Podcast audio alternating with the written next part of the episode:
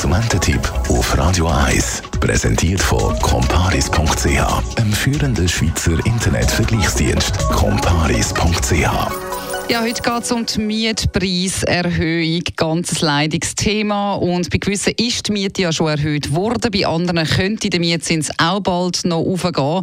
Was kann man denn da eigentlich dagegen machen? Dirk Kränker, Finanzspezialist von Comparis, wieso werden die Mieten eigentlich immer teurer?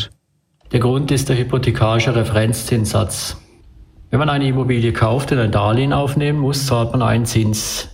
Der Referenzzins ist ein Durchschnittszins aller bestehenden Hypothekendarlehen. Er wird vierteljährlich berechnet und offiziell ausgewiesen. Jetzt dann eben wieder Anfang Dezember. Nun sind die Zinsen in den letzten anderthalb Jahren stark gestiegen und die Hypothekendarlehen haben sich entsprechend verteuert.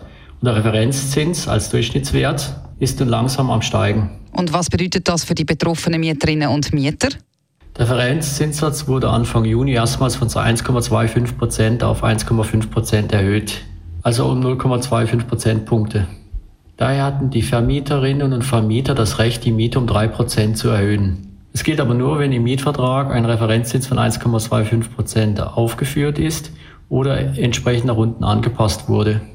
Alles zusammengenommen kann der Mietzinsanstieg dann schnell 5 bis 7 Prozent betragen. Hm, das ist natürlich mühsam. Auf was sollte ich oder muss ich denn achten, wenn ich eine Mietzinserhöhung bekomme?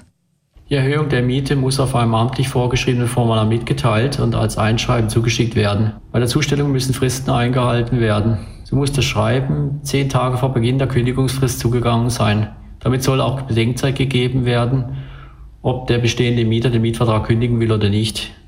Auf dem Schreiben muss stehen, welcher Grund der Erhöhung ist, auf welcher Basis die Erhöhung erfolgt und zu welchem Zeitpunkt und welchem Betrag die Miete erhöht werden soll.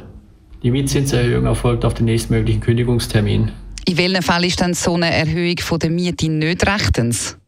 Wird im einen Fall nicht das vorgeschriebene Formular verwendet, erfolgt keine ausreichende Begründung oder wird sogar mit einer Kündigung vom Mietverhältnis gedroht, dann ist die Mietzinserhöhung nicht gültig. Auch verspätete Mietzinserhöhungsanzeigen werden erst auf den nächstmöglichen Kündigungstermin wirksam.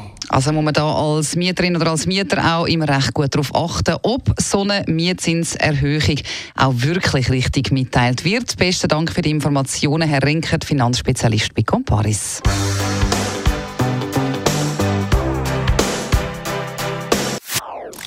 Das ist ein Radio 1 Podcast. Mehr Informationen auf radio1.ch.